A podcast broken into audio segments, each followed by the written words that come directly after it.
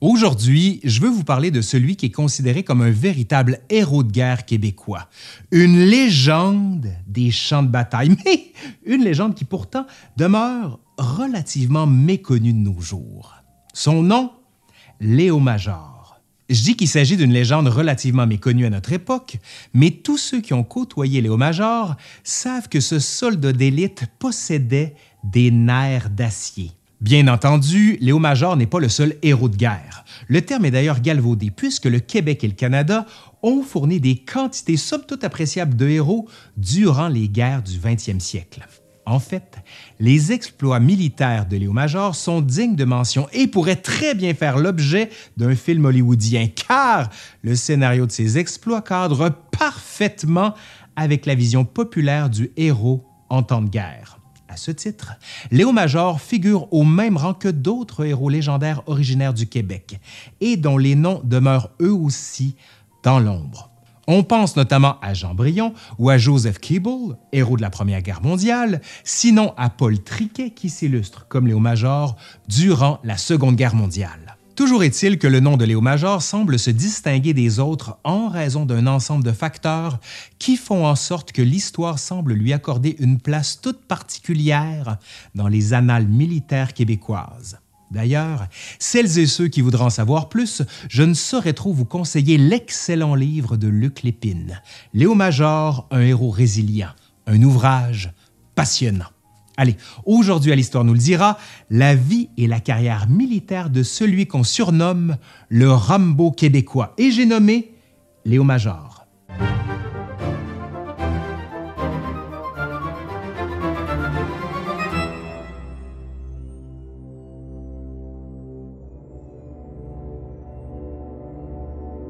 Léo Major naît le 23 janvier 1921 à New Bedford, dans le Massachusetts, donc aux États-Unis. Son père, Achille Major, travaille pour la Compagnie ferroviaire du Canadien national et il est brièvement transféré aux États-Unis dans le cadre d'un programme d'échange de travailleurs.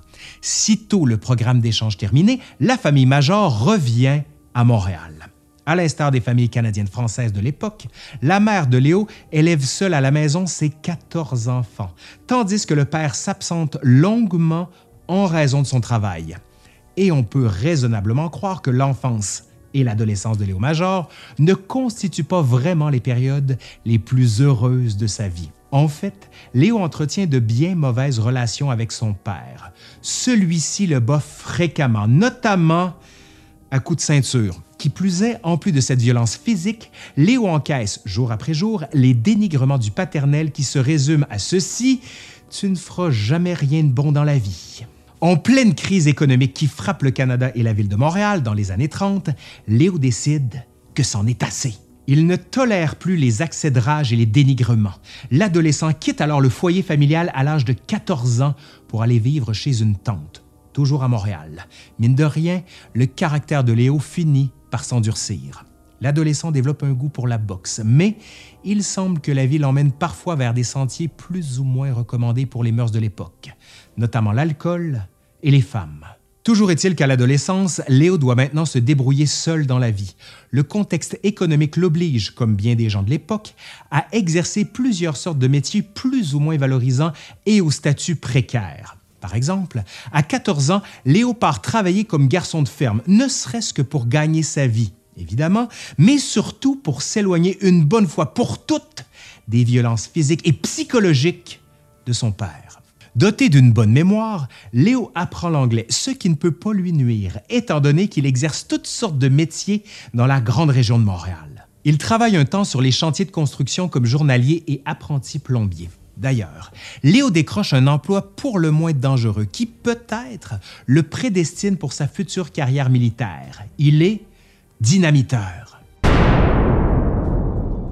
En effet, Léo fait partie de l'équipe des dynamiteurs qui travaillent sur le chantier de la gare centrale de Montréal. Vous aurez compris qu'il ne faut pas avoir froid aux yeux pour exercer cette profession.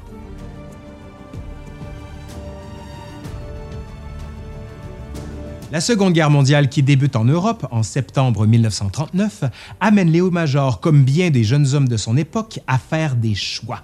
Le Canada déclare la guerre à l'Allemagne et Léo désire sans aucun doute faire sa part dans cette lutte gigantesque au lendemain incertain. Au moment de l'effondrement de la France en juin 1940, Léo a 19 ans. Il n'est pas encore un adulte selon la définition légale de l'époque, mais c'est tout comme. Sa décision est prise, il s'enrôle dans l'armée. Nous sommes donc en juin 1940. Léo est accepté dans l'armée. Il est versé au régiment de la Chaudière, une unité d'infanterie de réserve fondée au milieu des années 1930. Ce régiment fait désormais partie de l'armée régulière pour un éventuel déploiement en Europe.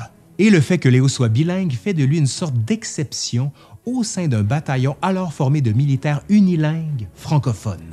Léo cherche alors à faire partie des sections régimentaires plus spécialisées, comme celle des communications et de la reconnaissance.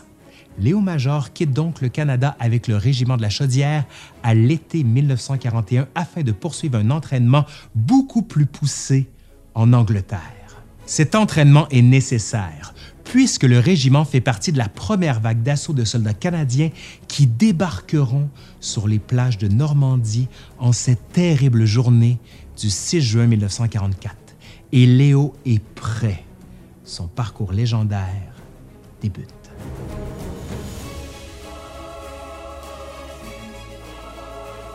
Léo veut en découdre avec l'ennemi et il le trouve. Il se distingue rapidement en faisant exploser un abri souterrain, un bunker, et il capture environ six soldats allemands.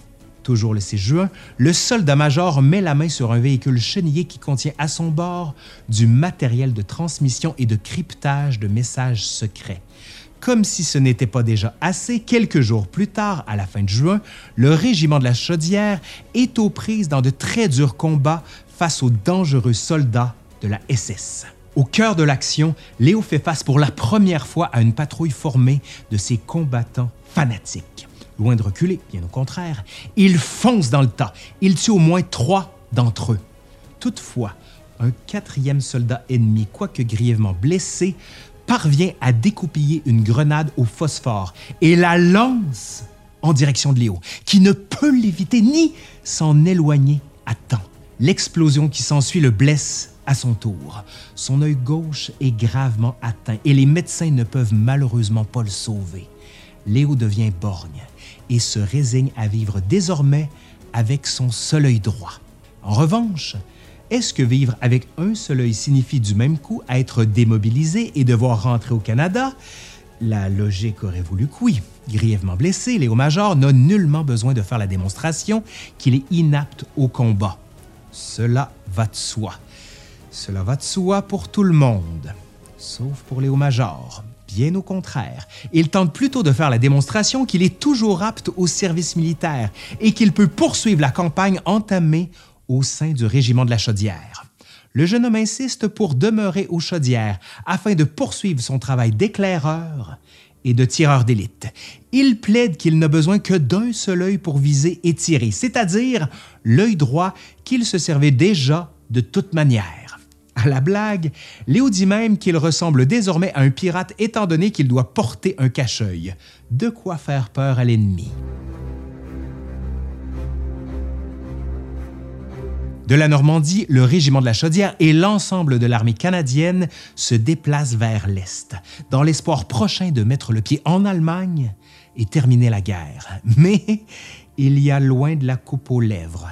La résistance ennemie est tenace. Nous sommes maintenant en février 1945. Léo et son régiment marchent en territoire allemand. Là se déroule un terrible incident qui met de nouveau la santé de Léo en péril. Le soldat offre son aide à un aumônier militaire pour une tâche consistant à charger sur un véhicule les corps de tankistes allemands tués. Une fois la tâche terminée, l'aumônier et son chauffeur s'assoient à l'avant du véhicule. Léo s'installe derrière. En roulant vers les lignes canadiennes, le véhicule frappe une mine. L'explosion est terrible et tue sur le coup l'aumônier et son chauffeur, tandis que Léo est projeté en haut dans les airs et retombe lourdement au sol, directement sur le dos. Le Montréalais perd conscience et il se réveille quelques heures plus tard où deux médecins se trouvent à son chevet. Abattu par cette tragédie et souffrant terriblement, Major est transporté par un camion vers un hôpital situé à environ 50 km derrière le front. Toutes les 15 minutes, on lui injecte de la morphine afin d'atténuer la douleur au dos. Donc, au printemps de 1945, alors que l'on sent que la guerre tire à sa fin, Léo Major est borgne et il a le dos brisé.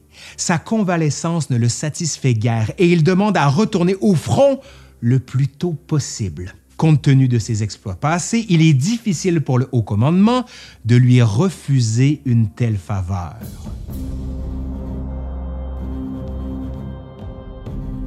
Nous sommes au mois d'avril et Léo Major fait face à l'événement qui fera de lui une légende des champs de bataille.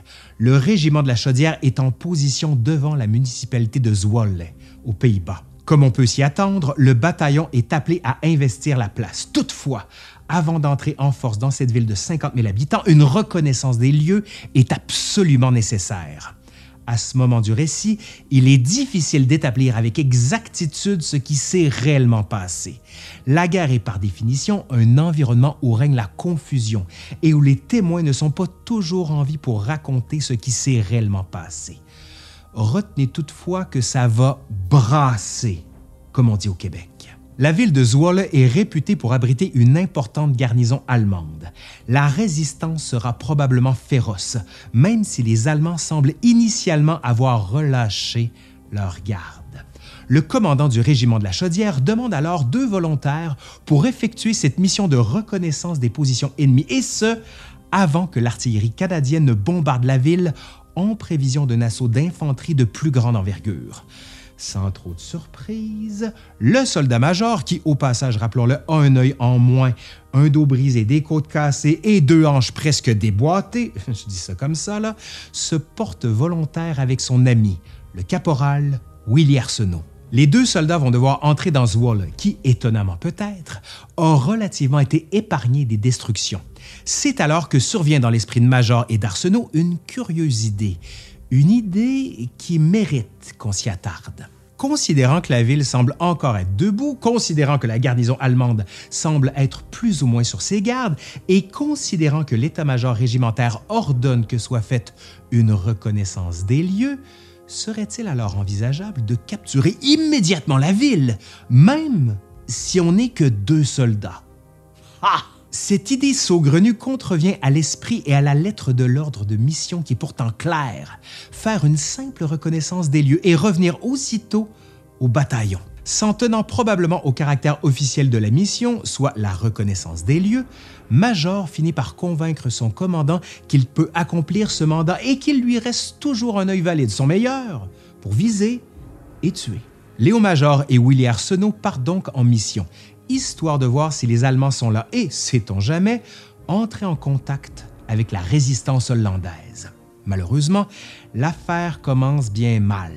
Will Arsenault commet une maladresse. Il accroche un objet dont la chute finit par alerter les Allemands.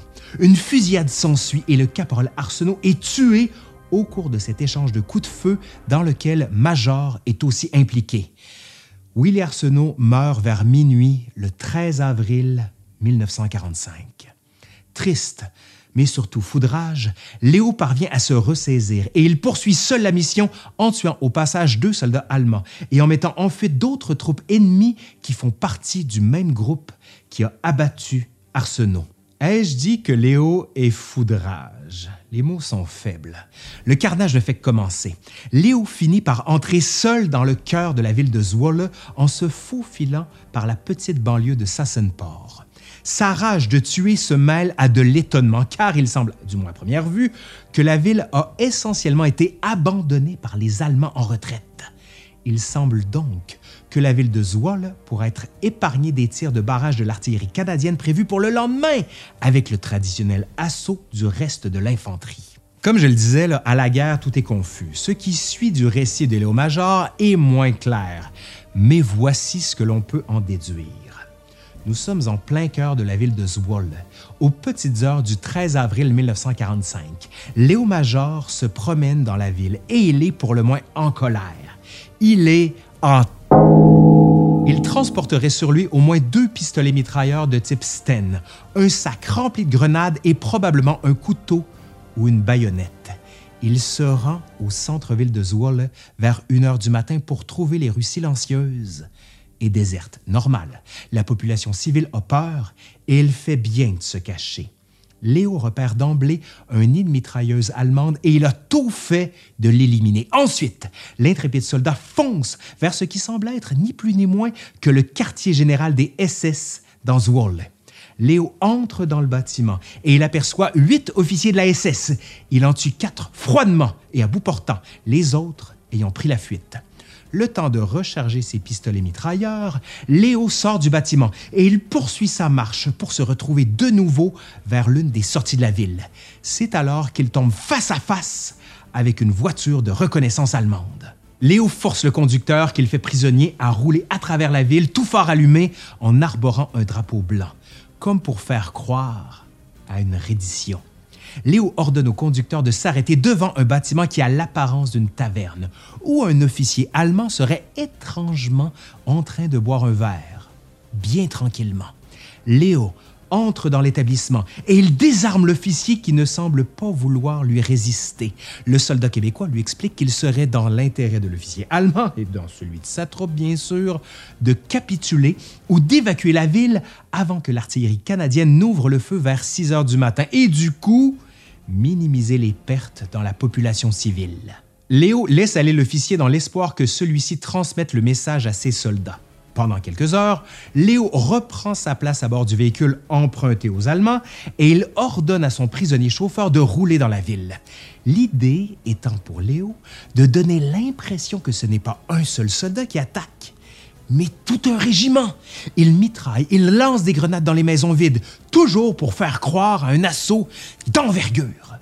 Naturellement, les habitants sont terrifiés et cachés dans leur sous-sol de maison. Ils entendent bien tout ce bruit infernal de la fusillade dans les rues de la ville, mais ils n'osent évidemment pas sortir. Mais la nuit avance et Léo Major est épuisé. Le hasard fait en sorte qu'il arrive à un point de la ville où il fait la rencontre de la résistance locale. Il semble qu'à ce moment, les Allemands aient abandonné la ville en panique. Léo et les résistants hollandais se rendent alors à l'hôtel de ville et l'on fait signe aux citoyens qu'ils peuvent enfin sortir de chez eux. Une annonce est faite à la radio locale pour annoncer officiellement la libération de Zwolle. Au bout de ses ressources, Léo sent qu'il a accompli sa mission et même au-delà.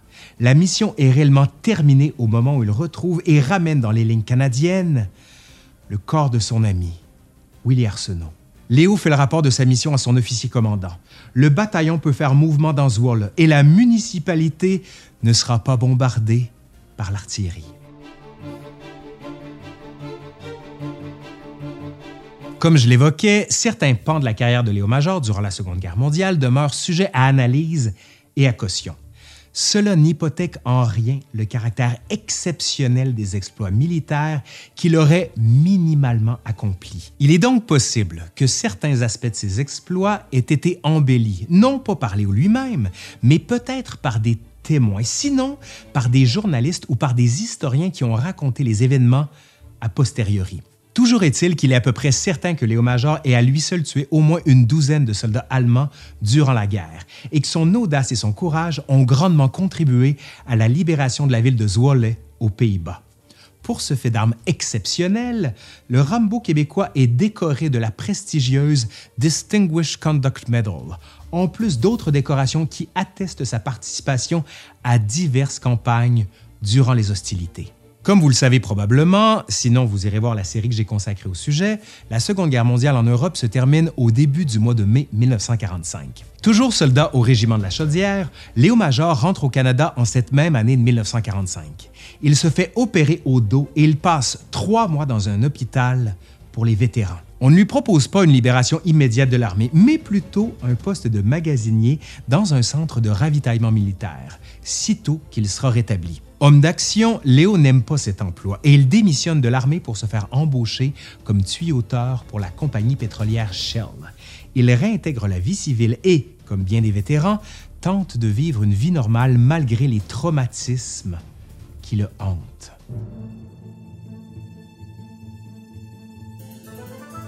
Mais une question demeure. Léo Major peut-il mener une vie normale en dehors de l'armée? Sa réputation sur les champs de bataille de l'Europe le précède au moment où éclate la guerre de Corée le 25 juin 1950. Le gouvernement canadien décide de lever un contingent de volontaires pour aller combattre aux côtés des forces des Nations unies qui tentent de repousser les invasions de la Corée du Sud par les forces communistes chinoises et nord-coréenne. En cet été de 1950, donc, Léo reçoit un appel de l'armée l'invitant à joindre puis éventuellement à prendre le commandement d'une formation spéciale d'éclaireurs et de tireurs d'élite dans le contexte de la levée d'une nouvelle unité, le 2e bataillon du Royal 22e Régiment. Et question de mousser quelque peu l'offre qui lui est faite, aucun officier ne dira à Léo-Major quoi faire. Lui seul décide comment organiser cette unité spéciale, ce qui finit par le convaincre de réintégrer l'armée malgré qu'il n'ait qu'un seul œil valide et qu'il reçoit également une pension pour invalidité partielle. Bien entendu, le retour de Léo-Major dans l'armée s'inscrit dans une volonté plus large des autorités militaires, notamment au Québec, d'inciter d'autres candidats potentiels à grossir les rangs du contingent qui doit partir en Corée pour faire partie de la force internationale. En plus de ses problèmes récurrents de santé, notamment son dos qu'il fait grandement souffrir, Léo Major doit relever deux défis en prévision de la campagne de Corée. Recruter au moins 80 hommes qu'il jugera capables d'accomplir les missions les plus périlleuses, puis les former en un laps de temps assez court, soit quelques mois. En effet, le 2e bataillon du Royal 22e Régiment doit rapidement partir aux États-Unis s'entraîner à Fort Lewis, dans l'État de Washington, puis de là se déployer en Corée en avril 1951. Arrivé au front, Léo Major et sa troupe sont positionnés non loin d'une hauteur nommée la colline 355, qui est la plus haute montagne de la région. La colline 355 est située grosso modo à la frontière des actuelles Corées, au niveau du 38e parallèle. C'est une position stratégique qui, bien entendu, en raison de sa dominance du terrain avoisinant et de ses qualités défensives, doit impérativement rester aux mains des Alliés. La colline 355 est par ailleurs située à environ 4 km au nord de Séoul, la capitale nord-coréenne. De son sommet, on peut apercevoir jusqu'à environ 30 km à la ronde. Cette colline est d'abord capturée par les forces onusiennes en octobre 1951, mais les communistes sont déterminés à la reprendre. Ils comptent y mettre le paquet, ne serait-ce que pour disposer d'un avantage stratégique au moment des négociations pour un éventuel armistice. La colline 355 est essentiellement défendue par des soldats de la 3e division d'infanterie des États-Unis, dont le flanc ouest est en liaison avec les Québécois du 2e bataillon du Royal 22e Régiment qui sont, eux, positionnés sur la colline 227. Nous sommes alors le 22 novembre 1951. Léo et ses camarades sont dans leurs tranchées. Les Américains, comme je le disais, sont visibles sur la droite. Soudain, un feu d'enfer de l'artillerie ennemie s'abat sur le front. Ça explose de partout. Les soldats onusiens sont littéralement écrasés dans leurs tranchées au moment où une vague d'environ 40 000 soldats chinois donne l'assaut contre la colline 355 tenue par les Américains.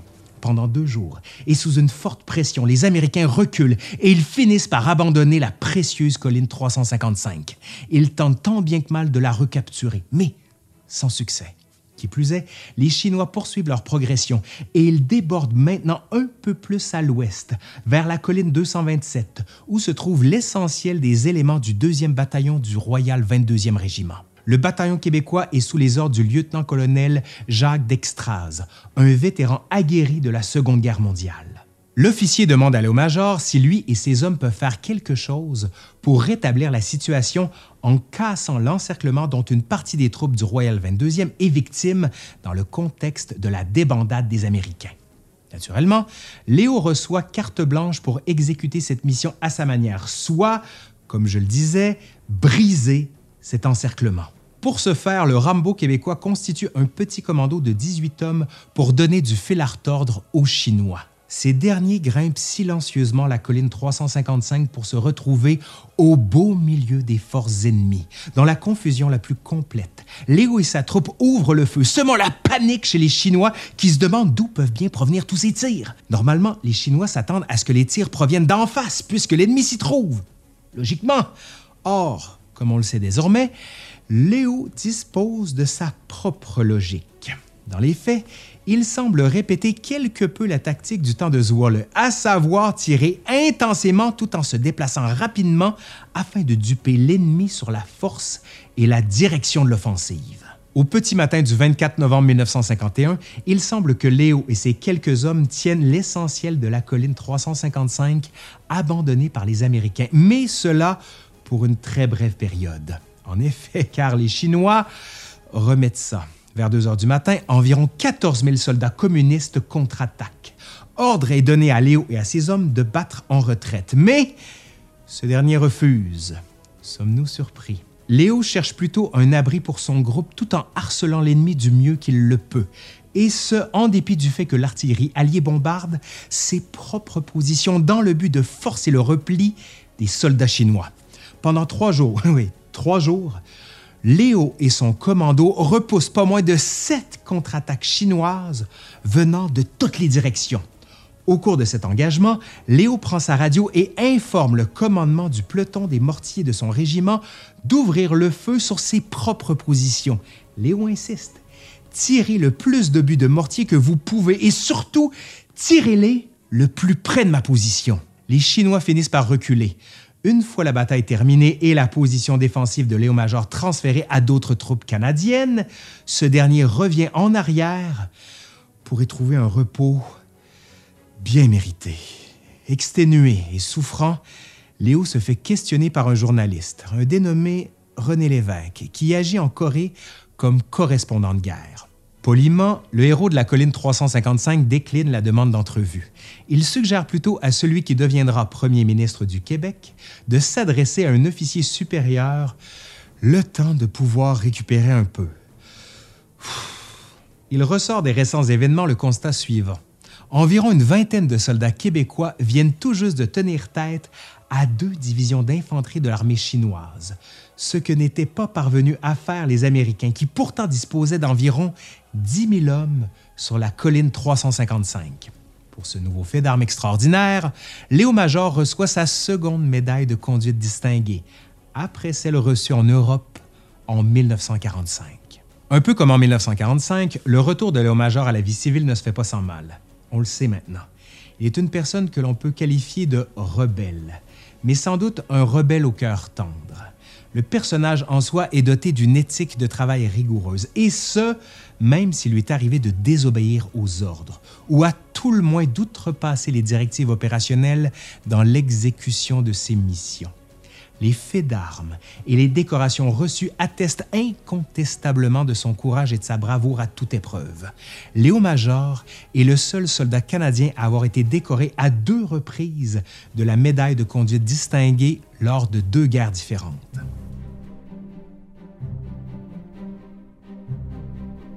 Mais toutes ces aventures guerrières ont malheureusement un prix. Léo souffre sa vie durant d'un syndrome de trouble post-traumatique, un problème qu'il tente de noyer dans l'alcool. Léo sursaute également en entendant des bruits de claquement, comme celui d'une porte par exemple.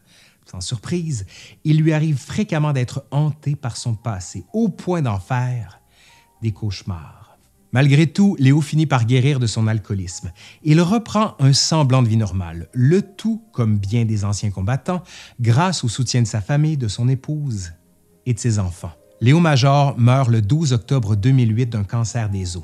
Il est enterré au cimetière militaire du Champ d'honneur national à Pointe-Claire. Il laisse à l'époque dans le deuil son épouse, qui n'est mise au courant de ses exploits militaires que dans les années 1970, et ses enfants, mais aussi ses petits-enfants. Nombreux sont les livres et les documentaires qui rendent hommage à l'homme et à ses exploits. Parmi ces publications, j'en ai parlé tout à l'heure, notons l'excellent livre de l'historien Luc Lépine intitulé Léo Major, un homme résilient, publié chez Urtubise.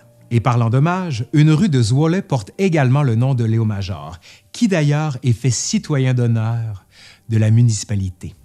Sa mémoire perdure également à travers différentes manifestations, comme avec Post Canada, qui a publié un timbre à son effigie, ou encore lorsqu'il reçoit à titre posthume la prestigieuse médaille de l'Assemblée nationale du Québec en 2013. Allez, c'est fini pour aujourd'hui. J'espère que ça vous a plu. Merci à Carl Pépin, avec qui je travaille souvent, qui fait toujours un travail remarquable. Ben, si ça vous a plu, justement, dites-le nous.